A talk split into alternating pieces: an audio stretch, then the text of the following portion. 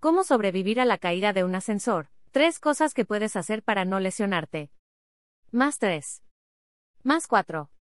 Ver galería.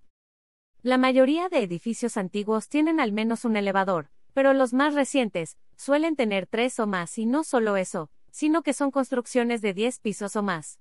Al subir ahí, pocas personas piensan en qué harían si el ascensor tiene complicaciones. A nadie le gustaría quedar atrapado ahí, pero eso no es lo peor. ¿Cómo sobrevivir a la caída de un ascensor? Hay tres cosas que puedes hacer para no lesionarte. Te contaré una experiencia traumática. Hace años, me subí a uno de esos elevadores que parecen refrigerador. Estaba acompañada de seis personas. Solo debíamos bajar dos pisos. Presionamos el botón y esperamos a que el elevador descendiera. Sin embargo, no habían pasado diez segundos, cuando sentimos que el elevador bajó demasiado rápido. De pronto dejó de señalar el piso al que nos dirigíamos, y en unos minutos sentimos un fuerte impacto. Todos terminamos en el piso, unos sobre otros. El elevador se desconectó de la electricidad, solo veíamos una polvareda a nuestro alrededor. Como pudimos nos levantamos y pedimos ayuda para salir del elevador. Afortunadamente la distancia que recorrimos fue poca, pero ¿qué hubiera pasado si ese accidente sucedía muchos pisos arriba?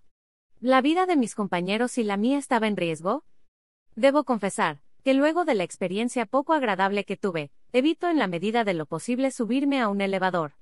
Como dije, nadie espera que al subir, pueda haber algún desperfecto.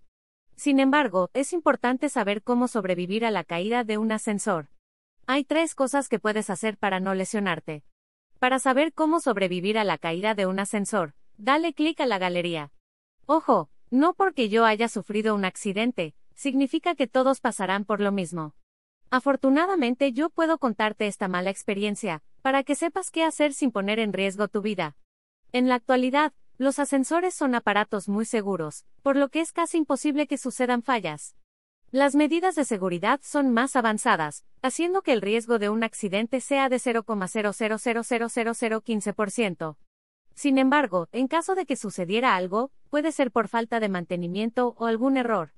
Código email ¿Qué es y cómo debe usarse para bloquear o desbloquear la información de tu celular? Medidas preventivas que pueden evitar siniestros en los elevadores.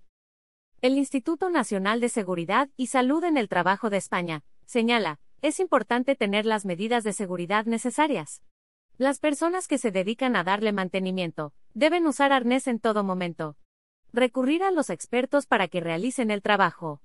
Dar mantenimiento de forma constante para evitar percances. Dar y seguir las instrucciones de forma correcta. Tener los accesorios necesarios para poder reaccionar de manera adecuada ante un percance. Para saber cómo sobrevivir a la caída de un ascensor, dale clic a la galería.